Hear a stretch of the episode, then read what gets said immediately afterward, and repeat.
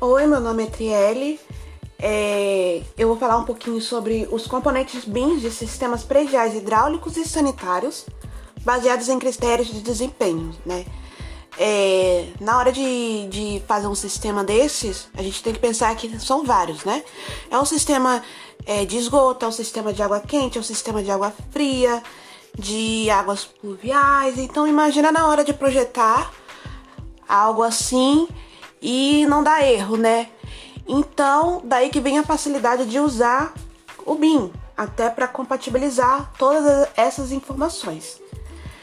É, no caso, é, foi feito uma pesquisa com critérios baseados nas NBRs vigentes sobre os para poder usar é, componentes genéricos depois do, do BIM, né?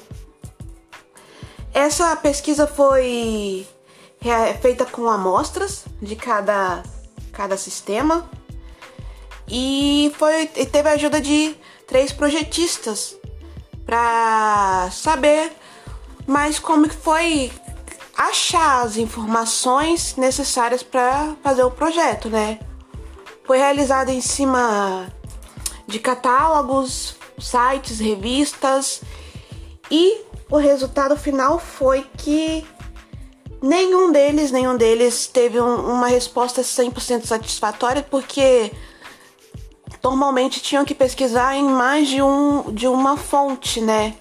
Para saber todas as informações daquelas amostras para poder jogar no BIM e conseguir projetar.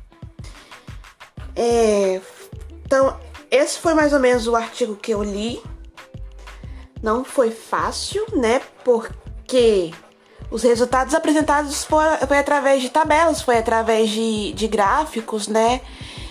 Então, é, no geral, ainda não temos todas as informações necessárias disponibilizadas, né?